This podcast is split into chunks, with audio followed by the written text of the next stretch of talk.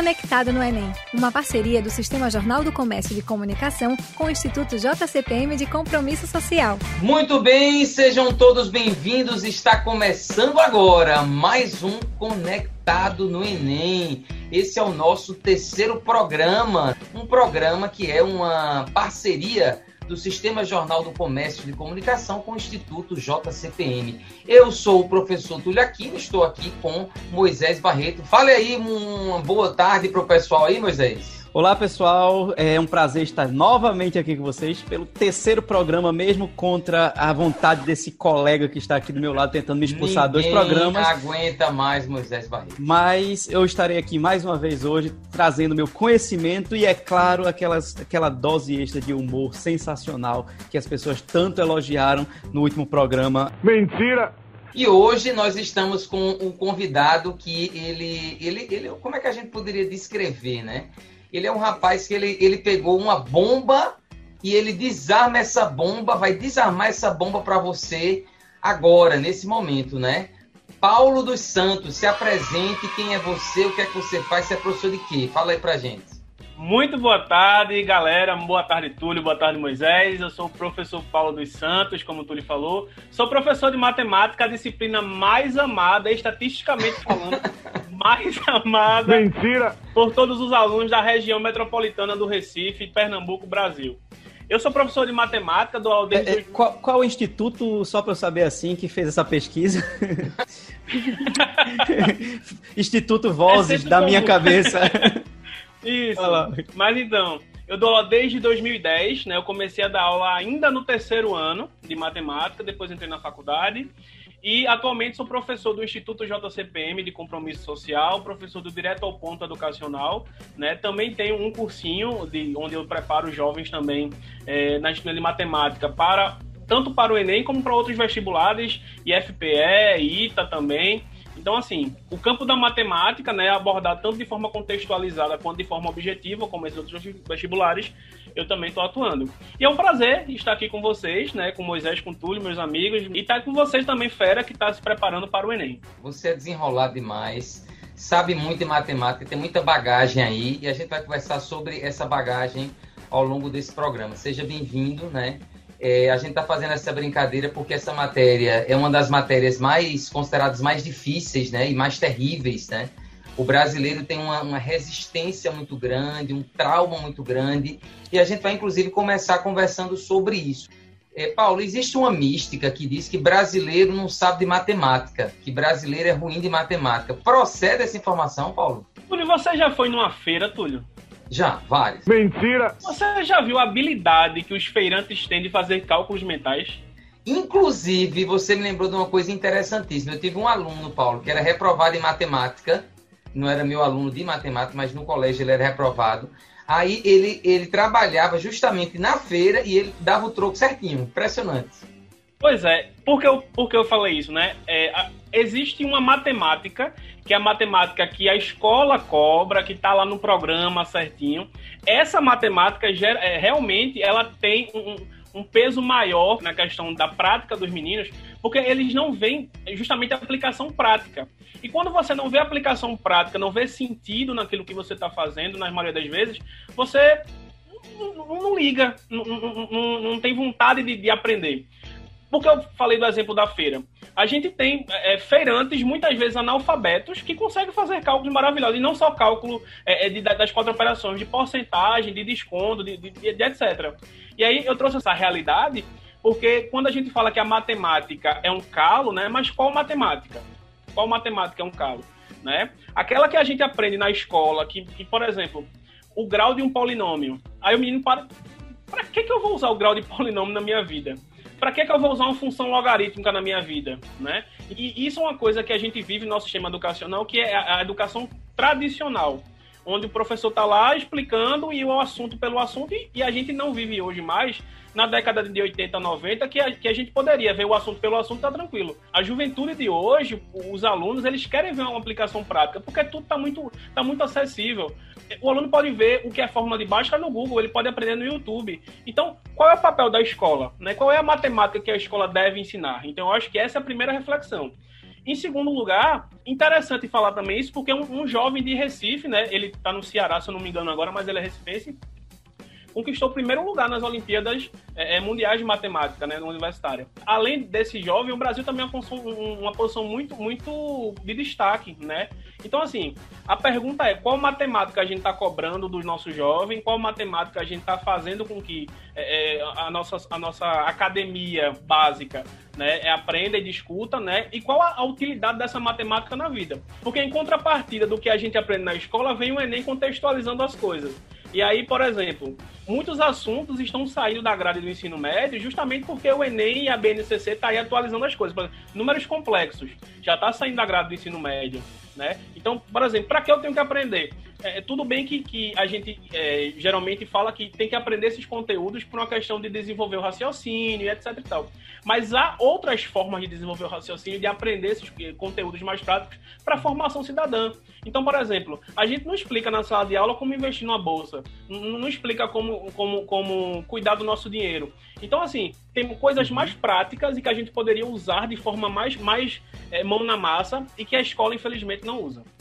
Perfeito, Paulo. Ou seja, essa ideia de que brasileiro não sabe matemática é um mito. Você deu o exemplo, por exemplo, da feira, né, que está todo mundo lá fazendo, e a gente precisa desconstruir esse mito, e principalmente o aluno que vai fazer o Enem em janeiro de 2021. Ele precisa entender o seguinte: essa história de que eu não sei matemática é um bloqueio que você precisa romper, porque a prova está aí. Você deu o exemplo tanto da feira, como você deu o exemplo também das Olimpíadas de Matemática, que o Brasil alcançou o melhor resultado da sua história agora em setembro desse ano, né? E no final você falou uma coisa que eu queria só confirmar para ver se é isso mesmo, né? Que o Enem é uma prova que é elaborada de maneira diferente do que muitas vezes a gente vê no colégio, porque o Enem traz para o dia a dia, que é justamente nisso que o brasileiro está familiarizado. Então, se eu entendi bem, é para o aluno entender o seguinte: olha, fique tranquilo com relação à prova de matemática, porque o que você vai ver lá é o seu dia a dia que você já está familiarizado. É isso mesmo? É isso. Muito embora as últimas provas do Enem elas tenham sido menos contextualizadas e mais conteudistas, mas ainda assim há uma contextualização, porque a, a base da prova, a, a, ideia da prova do Enem de 2009 para cá é essa, né, de, de, de, trazer essa contextualização. E aí, é, só para fechar a resposta, se a gente for ver a grande maioria das questões do Enem, né, eu posso dizer assim, 35% das questões são de problemas de nível de operações, das quatro operações com, com números decimais, com fração, com porcentagem, regra de três, conteúdo do nosso ensino fundamental, né? Então, assim, é, é, o, o, o, Fera que está se preparando para fazer matemática, claro, ele tem que ter uma base no, no, ensino fundamental, mas também não precisa ficar pirando, dizendo, ah, eu não, eu não, sei matemática, eu não vou conseguir matemática, né? Se ele conseguir fazer uma revisão, pelo menos desse pacote básico, né, que a gente está chamando de, de números e operações, com certeza ele consegue desenvolver uma boa prova. Isso é outra dica importante. Eu vou fazer. É, eu vou, a gente depois vai, vai voltar essa questão específica em uma outra pergunta, essa observação, observação importante que você está fazendo aí, Paulo. Mas veja, matemática é considerada uma das duas matérias mais importantes para a prova do Enem. Né? É, redação está entre as duas, porque você pode tirar mil, é a única matéria que você pode tirar mil, né? E matemática, por que, que ela é, é, é a segunda matéria mais importante? Túlio, você sabia que matemática é a matéria que tem mais questões? Hum, sabia. Porque se, você, se a gente for parar para perceber, claro, todas as, as, as disciplinas, as, as, provas, elas têm o mesmo quantitativo, 45. Mas matemática tem 45 questões só de matemática. Então, assim, é, se a gente for para a natureza, tem 45 questões, mas tem física, tem química, tem biologia, em linguagens, tem literatura, tem gramática, tem inglês, tem espanhol, né? Humanas, tem né, é, história, geografia, filosofia, sociologia, e matemática é só matemática, né? Então, assim, é, não é verdade? então, assim, é, é, é, muito importante que, que, que o Fera ele, ele, esteja ligado de que a prova de matemática é a prova que possibilita, juntamente com a redação, que ele tira as maiores notas, né? E aí, é, justamente por ser uma, uma prova só de matemática e também por ter um, um, um número grande de, de, pessoas que, por exemplo, pulam as, as, questões, não fazem as questões, desistem das questões, é a possibilidade de você ali conseguir é, suprir uma deficiência de outra, de outra área. Você não vai tão bem assim humanas, mas você pode compensar ali em matemática também. É, pela, pelo estilo da prova, pela elaboração da prova, pelo conteúdo da prova, você consegue ali suprir. Eu quero completar uma coisa bem importante, assim, eu não sei se eu já disse nesse programa, porque eu falo tanto isso, que, é, que eu já fiz 10 provas do Enem como aluno, né? Então eu vou lá para a prova, sento na cadeira igual um aluno, é, passo pelo calor de rachar de Recife, que é ficar esperando lá fora tal, para fazer a prova como aluno, para testar estratégias. E uma das estratégias que mais deu certo para subir minha nota foi investir em matemática. Eu sou de humanas é, e eu queria dizer que geografia era a prova mais importante, a prova objetiva mais importante, mas eu não posso dizer isso, porque matemática ela permite que eu acerte em poucas questões e eu tenho uma nota maior do que, por exemplo, linguagens. Eu tenho um exemplo aqui que eu anotei do ano 2017, como é que foi minha, minha prova. É, eu acertei 25 questões de matemática, foi muito bem, foi o ano, foi meu recorde. Para humanas eu me, me senti orgulhoso. Com 25 acertos, eu tirei 724,4 em matemática. Enquanto que em linguagens, com 39 acertos, 39 acertos, eu tirei 670,7.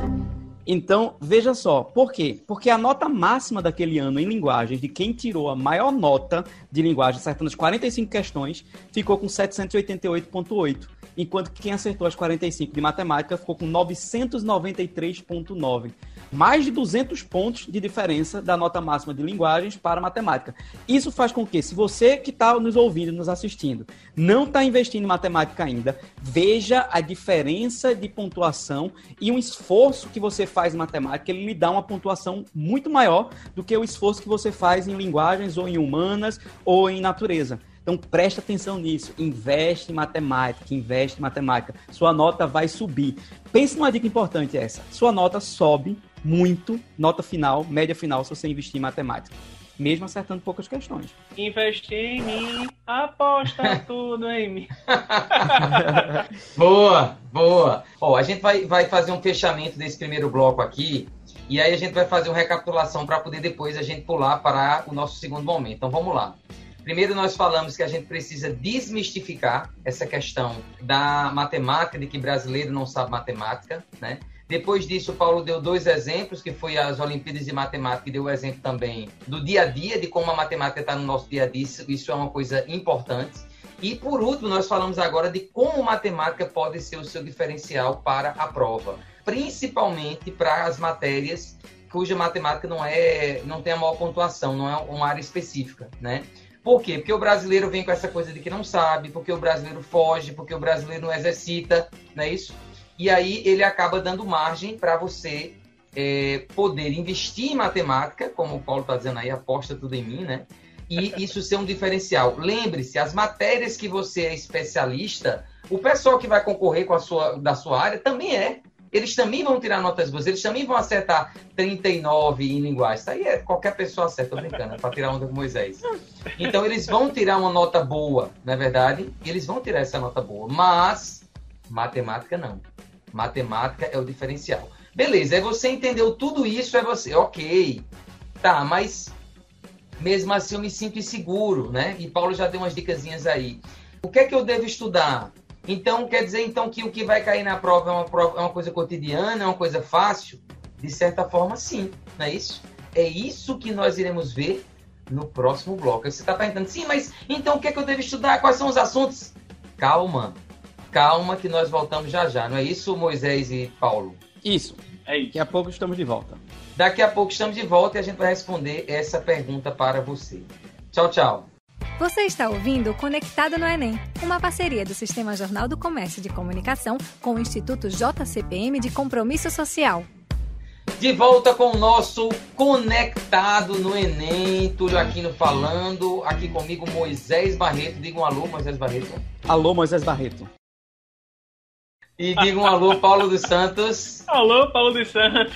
Muito bem, estou aqui com Moisés Barreto Paulo dos Santos. A gente está falando sobre matemática, o terror do Enem. Ah, todo mundo enlouquece, mas você está mais calmo, porque Paulo está dando todas as dicas. A gente está conversando aqui, a gente está desmistificando né, esse bicho papão da matemática. Nós terminamos o bloco anterior falando sobre é, que é a matemática que você encontra no Enem, ela é uma matemática cotidiana, é a matemática da padaria, né? a matemática do cobrador do ônibus, que Eita, você está fazendo... É, eu também achei.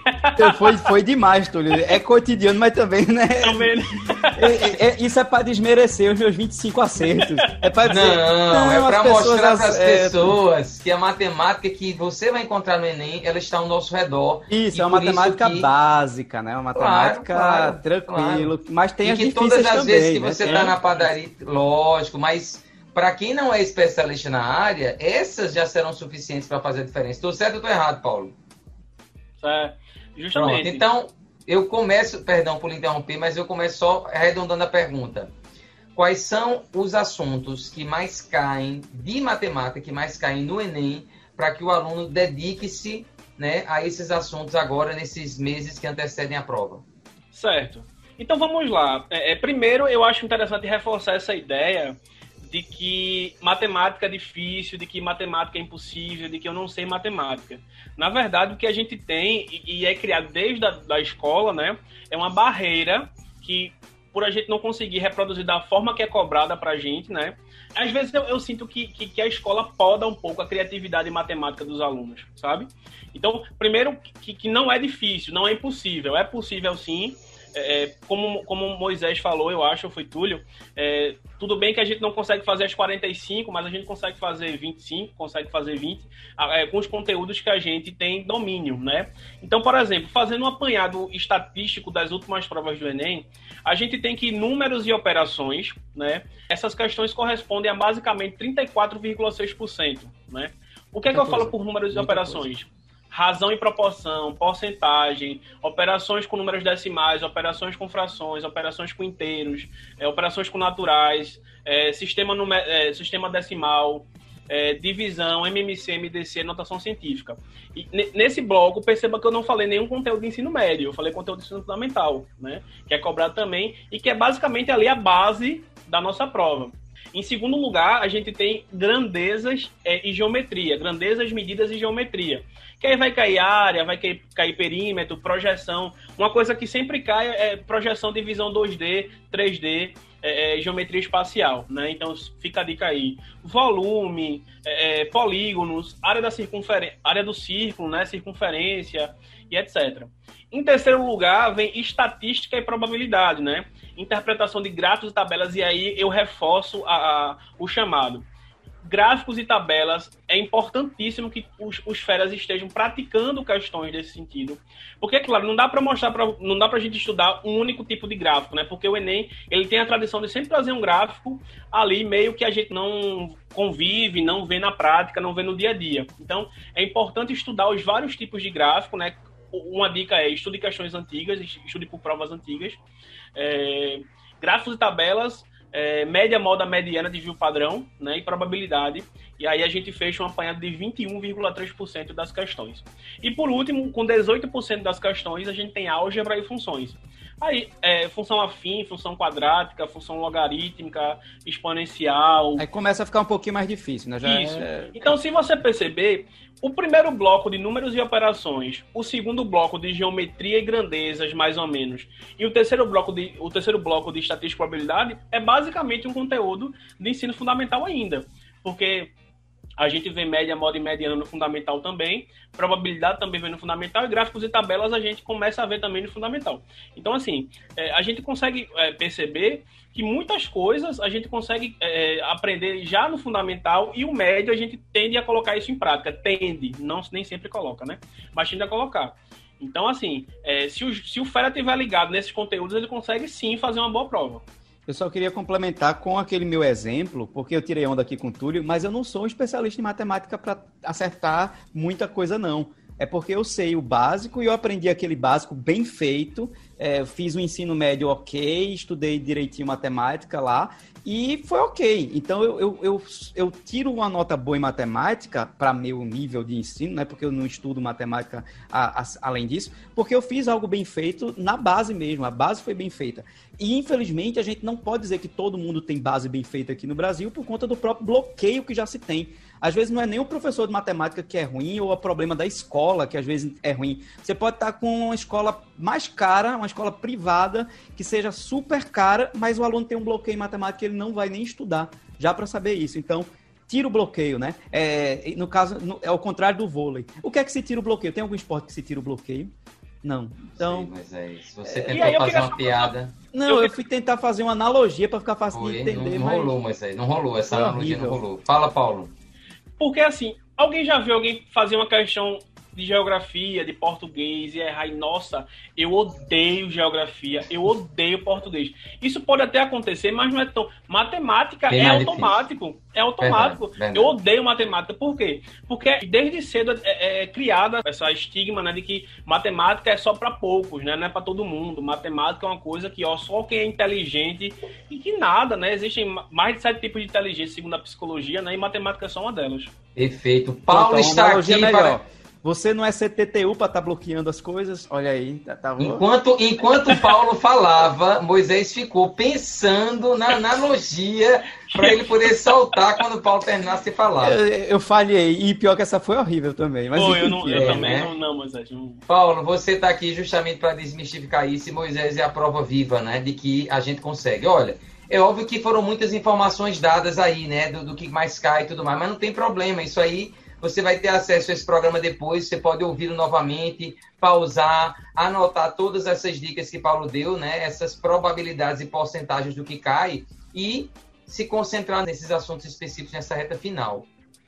Paulo, vamos para uma outra pergunta que tem a ver com o finalzinho da nossa conversa lá no nosso primeiro bloco, que é o seguinte. É, a gente está falando que muito, você falou que muitas vezes é, é, o, o sistema educacional, né? é, é, tradicional, aquela coisa toda, vai travando, vai criando esses bloqueios. Tem alguma maneira mais leve, mais divertida, mais atrativa para, por exemplo, estudar matemática? Veja, Túlio, eu adoto algumas metodologias mais ativas, né? Por exemplo, mágicas, né? eu acho, que a, eu acho que a mágica, ela, ela traz um, um, um quê diferente, porque é, a curiosidade... Porque, como diz Rubem Alves, a educação tem que ser um, proporcionar curiosidade, né? Aquilo que não proporciona curiosidade, a pessoa não tem interesse em, em, em, ver. Então, mágicas, músicas, eu gosto também de trabalhar com músicas, eu faço paródias, né? Então, assim, coisas que façam façam sair daquela rotina de só estar tá ouvindo e anotando, ouvindo e anotando. Então, quando o jovem canta com a gente, de certa forma ele lembra da música e na hora da prova ele, como é que faz isso? Aí deixa eu ver lembrar da música. Porque música a gente eu até hoje não sei como eu, como eu decorei metade dos brega que eu, que eu sei. Nunca parei para ler a letra. Mas você Pera ouve, aí, então. Você ouve, Vamos lá. Vamos lá então. Então, eu, agora não. Você falou, eu quero ouvir, né? Você vai escolher uma música aí, que, que seja uma música de um assunto importante, que cai muito no Enem, que você acha que fica que nem chiclete na nossa mente. Canta uma, dá uma palhinha pra gente aí. Pode ser um brega? Pode. A gente Pronto. tá em Recife.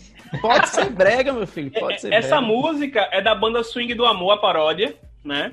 É História da Vida. É Swing do Amor, pra quem é lá de 2005, né? 2006. É... Lembra, né? Túlio, tu então, lembra, né? Vou me emocionar um pouco agora. Vai é lá. assim. Eu me lembro da história da vida que a gente passou. A área do círculo é πr ao quadrado. Comprimento da circunferência é 2πr o diâmetro é o dobro do raio. E para terminar, a gente vai calcular a área do setor circular. Tu vai fazer uma regra de três, regra de três. 360 vai com PR2.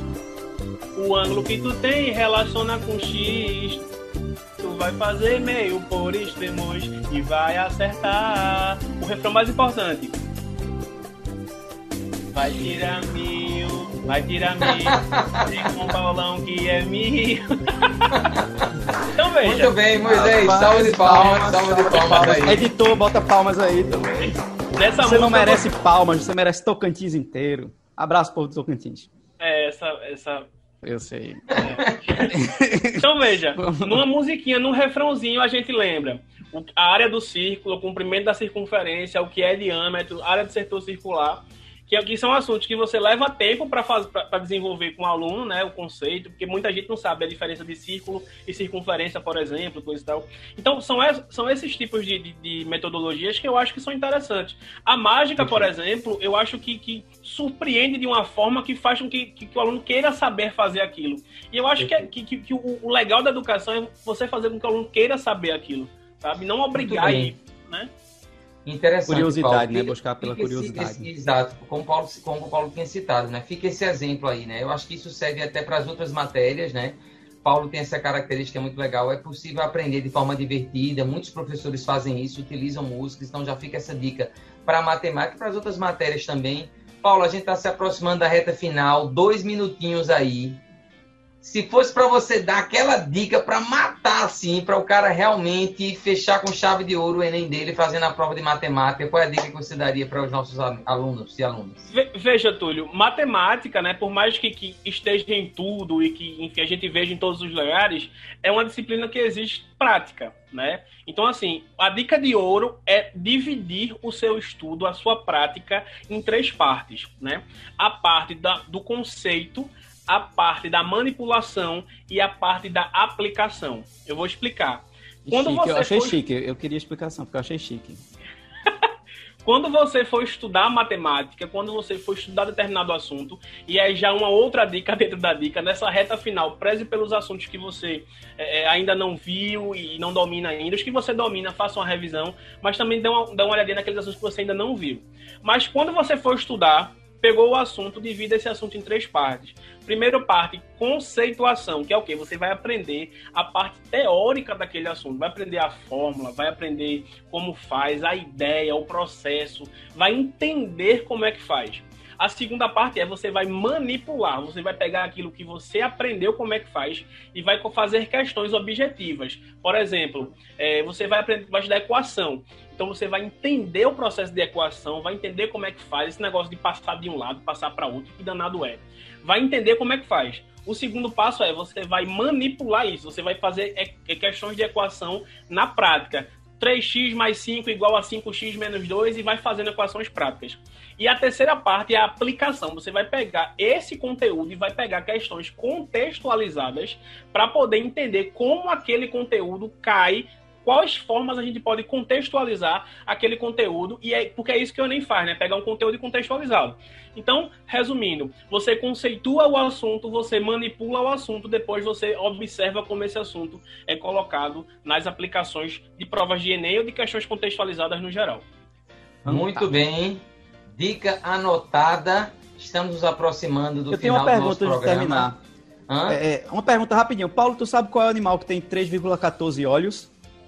É o piolho. Muito bem, Paulo, é o piolho. piolho, essa é muito então, boa. Então, com esta, essa é muito boa, essa é muito boa. Com esta piada matemática, né?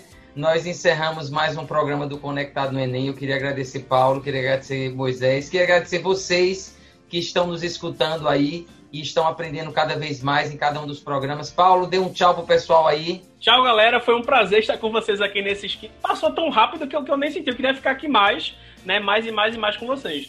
Mas qualquer coisa, estamos aí à disposição de vocês, nos procurem, a gente está aqui para se ajudar. Moisés Barreto. Grande abraço a todos, até semana que vem, se eu não for posto para fora depois dessa última piada. Até semana que vem, pessoal. Paulo provavelmente voltará conosco em outro momento, né? Então teremos outro momento de matemática ainda até o final do ano. Bons estudos para vocês, até a próxima. Tchau, tchau.